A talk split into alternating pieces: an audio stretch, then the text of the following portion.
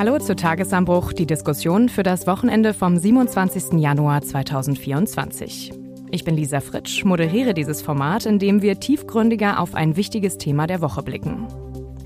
Die Republik ist weiterhin aufgewühlt. Neben den Protesten von Bauern, Handwerkern und Spediteuren stecken wir gerade im längsten Bahnstreik der Geschichte fest. Gleichzeitig sind die Menschen so unzufrieden mit der Arbeit der Bundesregierung wie noch nie seit ihrem Amtsantritt im Dezember 2021. Woher kommt das? Was können sie noch besser machen? Oder ist die Ampel schon am Ende?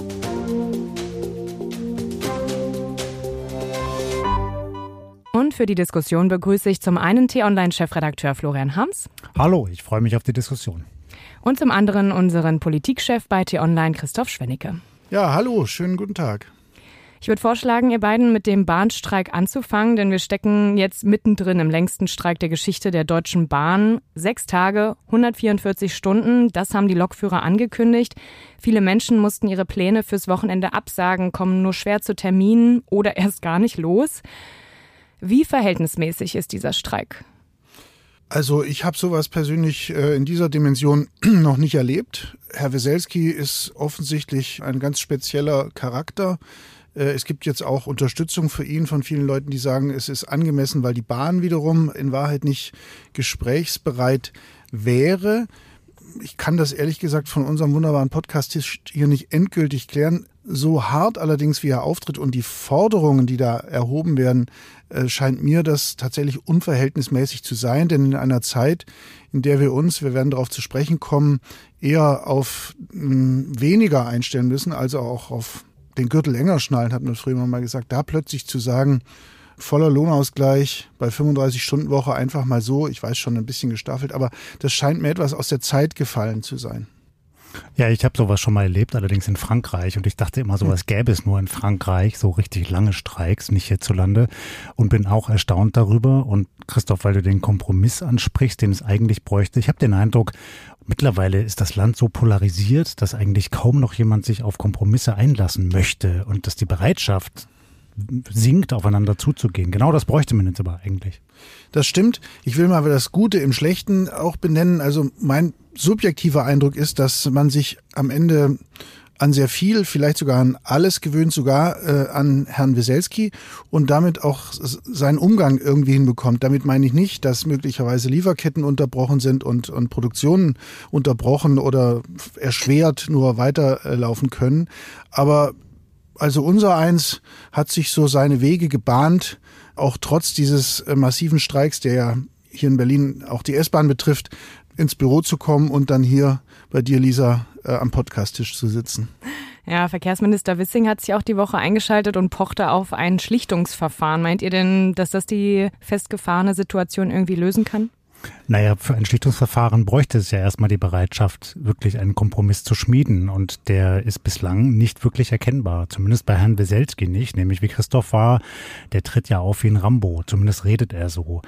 Eigentlich müsste hinter den Kulissen was stattfinden, dass man sich langsam annähert, aber noch nicht mal darauf gibt es Hinweise. Und unsere Reporter und Rechercheure sind ja wirklich gut. Ich glaube schon, wir würden das rauskriegen und bislang ist da wenig zu sehen. Hm, ja, 2015 war es ja auch so, ich glaube, fünf Tage waren angesagt und nach drei Tagen dank Schlichtungsverfahren wurde es gelöst. Vielleicht ist das, wenn Sie den Podcast hören, liebe Hörer, schon der Fall. Wir wissen es nicht. Wir hoffen es auf jeden Fall. Ja, und ihr habt es schon angesprochen, die Fronten geraten immer mehr aneinander, keine Kompromissbereitschaft mehr. Nicht nur bei der Bahn, sondern auch generell wächst die Unzufriedenheit bei den Menschen. Wir hatten auch die ganzen Proteste von Bauern und Spediteuren. Und bezogen auf die Politik der Ampelregierung ist diese Unzufriedenheit derzeit auf einen Höchststand seit ihrem Amtsantritt im Dezember 2021 gestiegen. Laut einer Umfrage des Meinungsforschungsinstituts INSA für die Bild am Sonntag sind 76 Prozent und ja damit rund drei Viertel der Bürger mit der Arbeit der Ampel unzufrieden. CDU-Generalsekretär Carsten Linnemann sagte bei NTV Frühstart auf die Frage, wie die Regierung eigentlich handeln sollte, Folgendes. Tja, indem sie nicht wie die Ampel über die Köpfe der Menschen hinweg entscheidet. Sie müssen sich mal ansehen, die AfD ist mit 10 Prozent 2021 in den Bundestag gekommen, heute mehr als verdoppelt. Sie sehen mit dem Heizungsgesetz die Verunsicherung und es hat parallel ist es gestiegen. Die Ampel ist in der Verantwortung, Politik für die Menschen zu machen. Mittlerweile macht die Ampel Politik in fast allen Bereichen gegen die Mehrheit der Bevölkerung. Und da braucht man sich nicht wundern, wenn man solche Umfragewerte der AfD sieht. Ja, eine Politik gegen die Mehrheit der Bevölkerung. Geht ihr da mit oder was macht die Ampelregierung falsch? Also zur Gerechtigkeit gehört, finde ich, der Hinweis, dass so viel an Unmut, an Unzufriedenheit, an schlechter Laune, an Frust, an Wut nicht in zwei Jahren alleine anwachsen kann. Deswegen würde ich sagen, dass ähm, ein Teil der Verantwortung, vielleicht sogar den größeren, die Vorgängerregierung Merkel trägt, wo, wo einfach äh, Dinge teilweise verschlafen wurden, die, was die Modernisierung des Landes anlangt und teilweise falsch gemacht wurden in Blick zum Beispiel auf die Migration, was einfach viele Leute wahnsinnig aufregt. So, das hilft aber der amtierenden Regierung jetzt nichts, dass jemand hier für Gerechtigkeit eintritt ihr gegenüber, denn sie hat damit zu tun und 20 Prozent mindestens trifft auch sie. Dazu gehört Erstens ein wirklich sehr, sehr unterentwickeltes Kommunikationsverhalten des Bundeskanzlers. Wir kommen vielleicht noch zu sprechen darauf, dass er jetzt gerade da etwas umsteuert, sehr ungelenk noch umsteuert, aber er versucht es immerhin. Und zum Zweiten kommt einfach dazu, dass ähm, diese drei Partner in Wahrheit nie zueinander gefunden haben und es auch kein Indiz dafür gibt, dass sie es im Moment tun. Vielleicht sind es sogar vier, die da zusammenkommen, denn auch die SPD ist jenseits des Kanzleramtes auch schon eine eigene Kraft geworden, weil natürlich der Druck, der durch die schlechten Umfragen entsteht, sich beispielsweise in der Fraktion enorm bahnbricht. Konkret gesagt, wenn die Umfragen so bleiben für die Bundestagswahl, dann zieht die Hälfte der Bundestagsabgeordneten nicht mehr in diesen Bundestag ein für die SPD. Ich denke, Christoph, wie du, dass diese Ampelkoalition ein sehr schweres Erbe angetreten ist, weil die Regierungen von Frau Merkel eigentlich Deutschland mehr oder weniger nur so schön verwaltet haben, statt die Probleme zu lösen. Hinzu, wir müssen es immer wieder sagen, kam der Angriffskrieg Russlands auf die Ukraine, der alles verändert hat. Und ja, die Ampel hat auch wirklich viele Fehler gemacht. Das kann man schon gar nicht mehr an, an, zwei Händen abzählen, so viele sind das. Und ja, sicherlich passen vielleicht diese beiden Parteien, FDP und Grüne, nicht wirklich zusammen. Jetzt kommt mein Aber. Ich habe schon in den vergangenen Monaten den Eindruck, dass dass da gerade so ein naja, selbstbestätigendes Ritual in der Gesellschaft gibt, einfach alles schlecht zu finden, was von oben kommt. Egal, was die Ampel sagt, egal, was der Bundeskanzler, der Habeck, der Lindner tun, alles ist immer schlecht.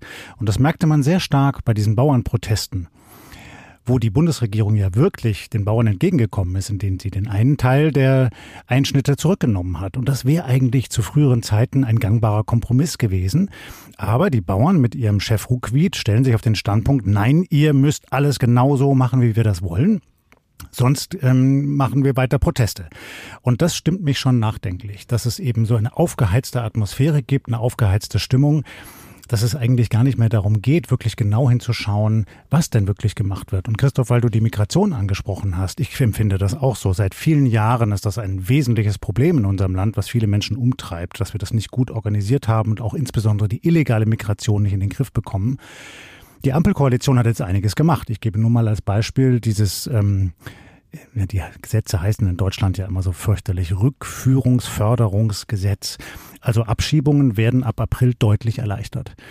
Und ähm, wenn man mal alleine sich eine Zahl fürs vergangene Jahr anschaut, da gab es 16.000 Abschiebungen in Deutschland. Das waren schon 30 Prozent mehr als im Vorjahr. Und mit diesem neuen Gesetz werden sicherlich noch viel mehr sein. Also es ist nicht so, dass gar nichts passiert. Das stimmt, aber es dauert natürlich lange, bis sich so eine Stimmung aufbaut. Und es dauert noch viel länger, bis sich so eine Stimmung wieder abbaut. Und der Beweis, der Beleg, dass das eintreten wird, was du gerade vorhersagst, aufgrund äh, des äh, neuen Gesetzes, muss erst noch erbracht werden. Bislang ist der Eindruck der vorherrschende, es kommen immer noch viel, viel mehr rein, als dann tatsächlich leider wieder gehen müssen, leider aus, aus deren Sicht. Also da, glaube ich, ähm, wird es noch geraume Zeit dauern, selbst wenn es so greifen würde, wie du, wie du sagst. Ich habe meine Zweifel, aber das, das wird eine geraume Zeit brauchen, um da wirklich dann auch bei der Bevölkerung dafür Erfolg äh, ernten zu können oder dafür davon profitieren zu können. Ähm, ich wollte noch mal auf diese Kommunikation gerne, wenn ihr, wenn ihr erlaubt, von, von Olaf Scholz zu sprechen. Ich würde gerne noch kurz unterbrechen, Gut. weil ich finde diesen ähm, Aspekt sehr interessant, den du angesprochen hast, Florian, und wir hatten ihn auch schon bei der ersten Frage beim Bahnstreik angesprochen. Ja, diese Nichtbereitschaft von Kompromissen, diese Polarisierung, woher kommt das? Das kann man ja nicht nur auf die Migration und die Vorgängerregierung schieben. Puh, äh, gute Frage. Ja, lass mal zusammentragen, uns fallen bestimmt ein paar Gründe ein. Ich glaube, es hat damit zu tun, dass das ganze Land geschockt worden ist. Wir haben die Gründe gerade benannt. Es ging uns eigentlich in den Merkel-Jahren blendend, ja, so gut wie nie zuvor in diesem Land. Dann kam die Pandemie, dann kam der Angriffskrieg, dann kamen die ganzen Probleme, auch handwerklicher Art, durch die Ampelkoalition. Und da sind viele Leute wirklich geschockt worden. Zweiter Grund, die sozialen Medien immer mehr Menschen werden vergiftet durch diesen ganzen Hass und dieses ganze ausgekübelte Polarisieren, was da bei TikTok, Facebook, X und wie sie alle heißen, jeden Tag stattfindet. Das sind wirklich ganz wesentliche Probleme. Was fällt dir noch ein? Ja, deswegen haben wir uns ja auch ähm, bereit erklärt oder uns zusammengetan, äh, mit der Bertelsmann Stiftung eine Kampagne gegen Fake News zu unterstützen, beziehungsweise für die Bertelsmann Stiftung sie zu unterstützen, indem wir Umfragen äh, auf unserer Seite da in unseren Artikeln transportieren, weil äh, wir beide und nicht nur wir, sondern die gesamte Redaktion der Meinung ist, das ist ein eminent wichtiges Thema, hier was dagegen zu tun. Ich weise auch darauf hin, weil wir jetzt natürlich immer auf das eigene Land und die eigene Bundesregierung schauen. Dieses Phänomen ist ja tatsächlich weltweit äh, zu beobachten. Und deshalb ist die Vermutung, dass es ausschließlich endemische, also hierzulande heimische Gründe gibt, auch falsch.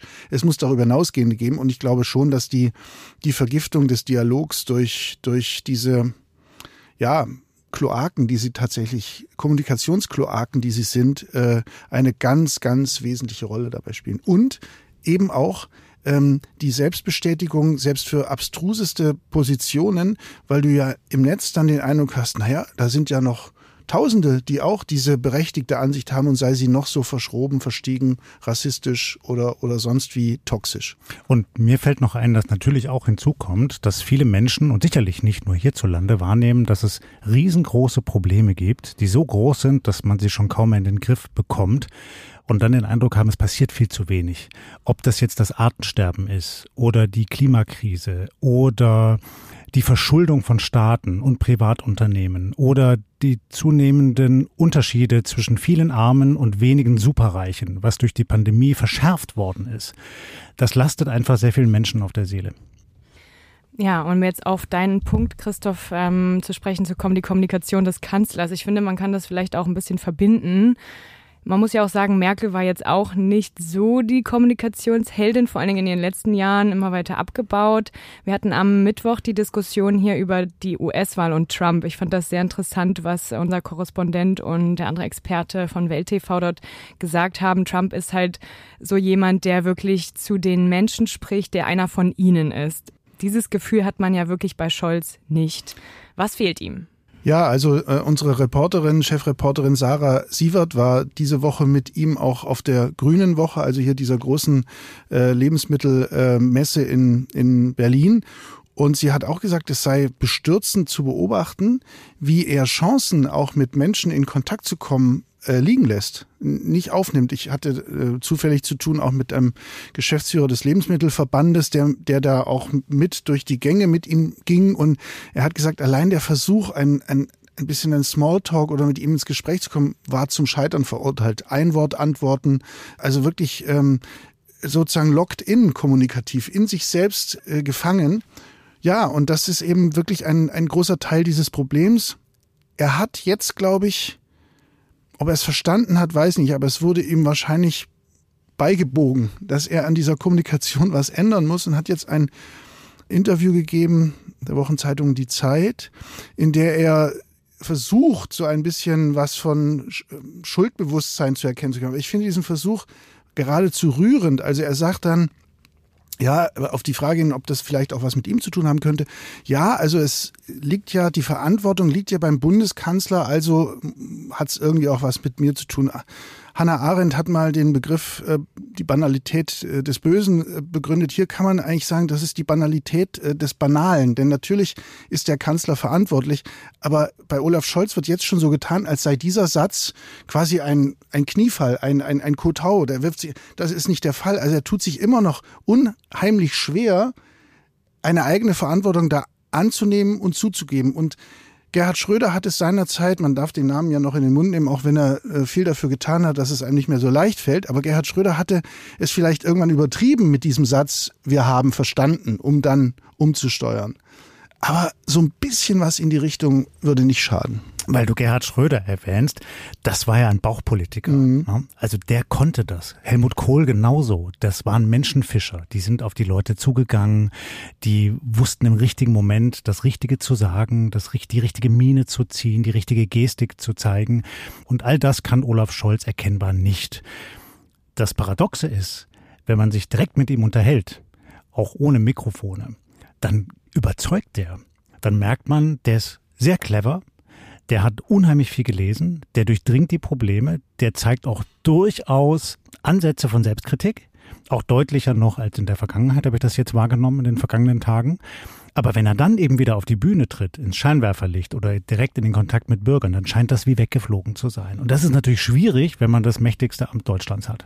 Wir waren vor einigen Tagen, Sarah Sievert und ich, äh, zum Interview bei, bei Markus Söder und Sarah hat, die, hat äh, die schöne Angewohnheit, jedes dieser Interviews äh, mit den Spitzenpolitikern, gerade der Opposition, immer mit dem Satz, mit der Frage zu beenden, was schätzen Sie an äh, Olaf Scholz, am Bundeskanzler? Und er sagte, und da ist viel dran, glaube ich, äh, er ist ein kluger Kopf, aber dieser kluge Kopf steht ihm oft im Weg. Da hat Herr Söder, glaube ich, äh, in aller Kürze viel Wahres ähm, über Olaf Scholz gesagt. Ja, ich fand, habe auch die Selbstkritik in Anführungsstrichen von Olaf Scholz gelesen in der Zeit. Ich fand aber auch, er hat das wieder so kryptisch formuliert. Also man hat es einfach auch gar nicht richtig verstanden und ähm, die Journalistin musste auch nochmal nachfragen. Ne? Ist das jetzt Selbstkritik? Ja.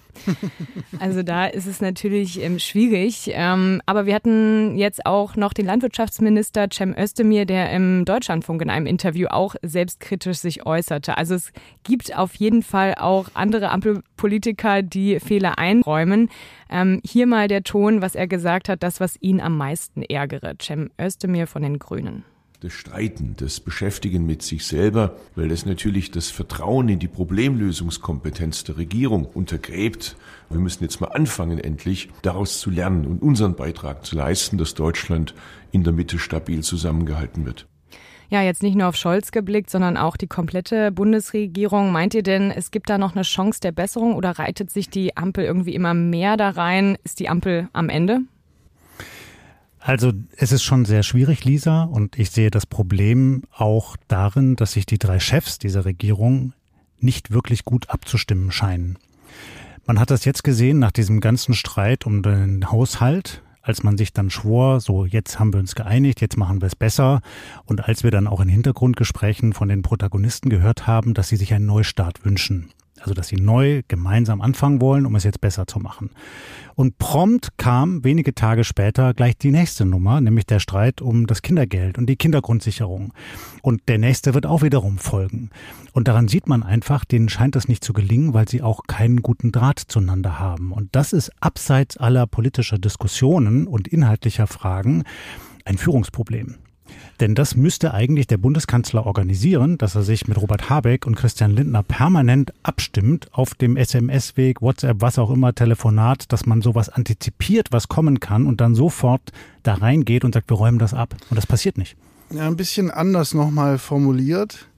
Sowohl Angela Merkel als auch Gerhard Schröder hätten sich niemals nach dem Urteil des Bundesverfassungsgerichts zu dritt mit den Koalitionspartnern hingesetzt oder zu zweit, je nachdem, wie die, wie die äh, äh, Koalition zusammengesetzt war, sondern ein Schröder oder eine Merkel hätte zum Kanzleramtsminister gesagt, pass mal auf, du erarbeitest jetzt mit denen was, das möchte ich morgen früh sehen und dann beuge ich mich darüber und dann wird entschieden. Ich glaube, dass sich Olaf Scholz viel zu sehr einreiht auch wenn er zum Beispiel in dieser Nacht, in der dann das herauskam, was Cem Özdemir als Landwirtschaftsminister das Leben sehr schwer gemacht hat, da zu dritt sofort mit denen zusammensetzt. Da muss mehr sondiert werden und da muss mehr vorbereitet sein und dann muss er am Ende entscheiden, dann können die gerne dabei sein. Aber er kann nicht als Gleicher unter Gleichen eine ganze Nacht mit den beiden da äh, wie auf dem Bazar verhandeln. Und das, glaube ich, hat etwas damit zu tun, dass er sich für den Schlausten hält. Mhm. Derjenige, der es am besten kann, der auch mal Finanzminister war und äh, am besten auch den Haushalt bis heute noch aufstellen kann. Und Lisa, weil du gefragt hast, ob das nach vorne raus jetzt noch funktionieren kann. Ich glaube, am Ende kommt es auf die Rolle des Chefs an, des Bundeskanzlers. Der muss nicht nur verstehen, dass er was anders machen muss, sondern er muss es auch tun und er muss es zeigen. Und das ist zum einen die interne Kommunikation, das ist zum anderen die externe Kommunikation den Bürgern gegenüber, aber es hat eben auch viel mit den Prozessen der Abstimmung zu tun. Das Positive, wenn man einen Hoffnungsschimmer aufzeigen mag, ist, dass vieles von den großen Streitigkeiten, von den großen Themen jetzt eigentlich schon hinter der Ampel liegt. Ja, also die Energiekrise ist jetzt mal eingedämmt worden.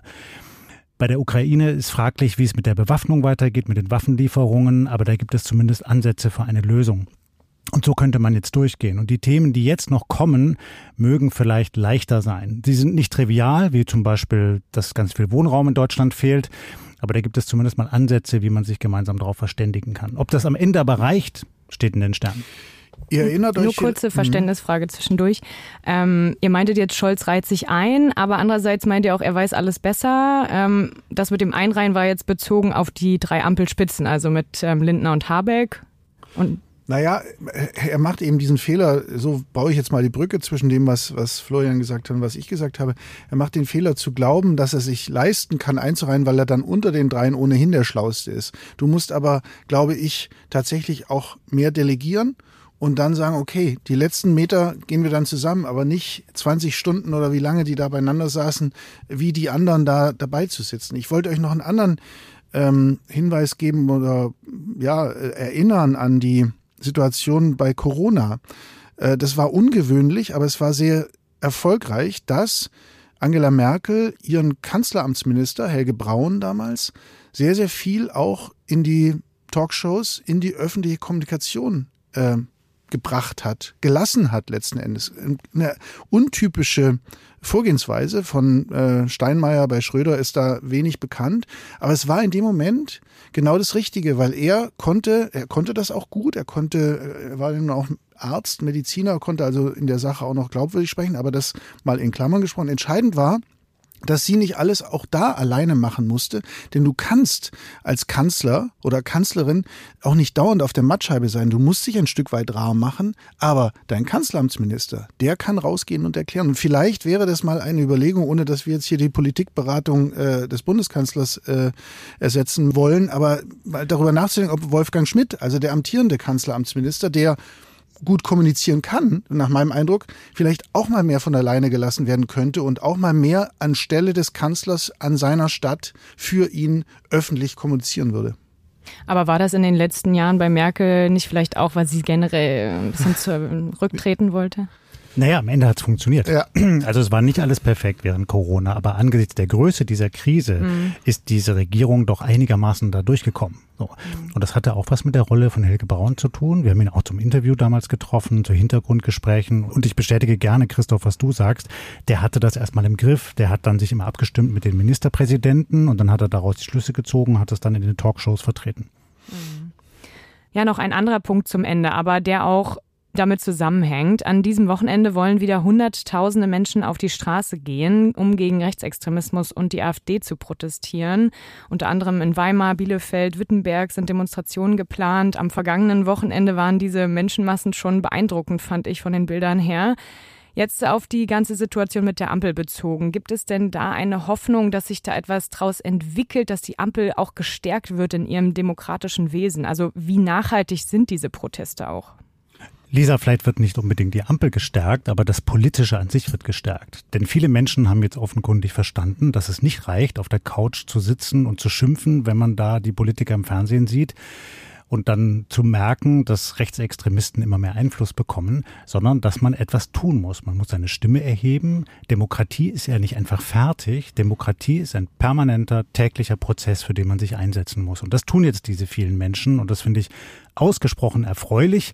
Noch erfreulicher fände ich es, da stimme ich dem CDU-Vorsitzenden Friedrich Merz zu, wie er es kürzlich bei Karin Mioska gesagt hat, wenn ein paar von diesen Menschen dann auch mal in eine Partei eintreten würden und sich in den Parteien engagieren würden, egal jetzt in welcher Partei, ausgenommen die Rechtsextremisten von der AfD. Obwohl ich gerade diese Woche ein Interview mit Omid Nuripur von den Grünen gehört habe und der meinte was von einem vierstelligen Mitgliederzuwachs in den letzten zwei Wochen. Also ja, das ist doch schon mal positiv. Schon Jetzt wünscht man das für die anderen Parteien auch. Noch. Hoffnung. Also das ist nur zu begrüßen und da ist wirklich äh, endlich etwas aufgebrochen. Da gab es einen wirklich einen Schubs äh, bei vielen, der durch dieses Potsdamer Geheimtreffen mit diesen grotesken und, und fürchterlichen Deportationsfantasien von sich reden machte. Ich will nur auf eines hinweisen. Ja, es ist gut, dass diese Hunderttausende jetzt auf die Straße gehen, aber es ist natürlich ein Gegenschwappen. Also erst schwappte alles zur AfD und jetzt schwappt es in die andere Richtung oder die andere Seite schwappt auch. Erstmal heißt es nur, dass dieses Land nach wie vor hin und her schwappt. Die Hoffnung, die ich aber tatsächlich damit verbinde, ist, ihr kennt das aus der Badewanne, wenn dann das Wasser darin so hin und her schwappt und man steigt aus und irgendwann wird es dann auch wieder ruhiger. Und das wäre die Hoffnung, dass wir, dass wir da auch wieder zu etwas mehr Ruhe kommen. Und es gibt ja sogar Indizien, die sind jetzt noch nicht so richtig belastbar, dass ehrlich gesagt entgegen meiner Erwartung ein bisschen Schwund bei der AfD schon zu beobachten ist. Das würde bedeuten, sie bringen nicht nur in der Hinsicht was, dass die Leute sagen, wir sind die mehreren, sondern sie bringen sogar vielleicht manche, die erreichbar sind, ans Nachdenken. In der AfD-Badewanne wird ein bisschen Wasser abgelassen. ja, genau, 1,5 bis 2 Prozent sagen die Umfragen. Manche sprechen von einem größten Minus von fast zwei Jahren. Andere sagen, ach, was sind schon 1,5 Prozent? Da muss man eben auch die ähm, Menschen sich ihre eigene Meinung bilden lassen. Damit danke ich euch ganz herzlich für eure Einordnungen und Ihnen da draußen fürs Zuhören. Wenn Sie noch nicht genug vom Tagesanbruch-Podcast haben, hören Sie gerne in unsere Sonderausgabe zur US-Wahl von Mittwochabend rein, die ich schon angesprochen habe. Alle Folgen finden Sie auf t-online.de-podcasts oder auf Spotify und anderen Podcast-Plattformen. Anmerkungen oder Fragen können Sie uns wie immer gerne schreiben an podcasts.t-online.de, Podcast hier mit Mehrzahl S. Und ja, damit wünschen wir Ihnen ein schönes Wochenende. Tschüss! Ja, tschüss und bis zum nächsten Mal. War wieder schön gewesen, wie der Berliner sagt. Das fand ich auch. Das sagen Schwaben auch ein bisschen anders. Wie sagen Sie es? Tschüssle. Grad schön war's. Und bleiben Sie uns gewogen. Das können wir auch mal einführen. Tschüssle. Jetzt noch für alle anderen. Bleiben Sie uns gewogen.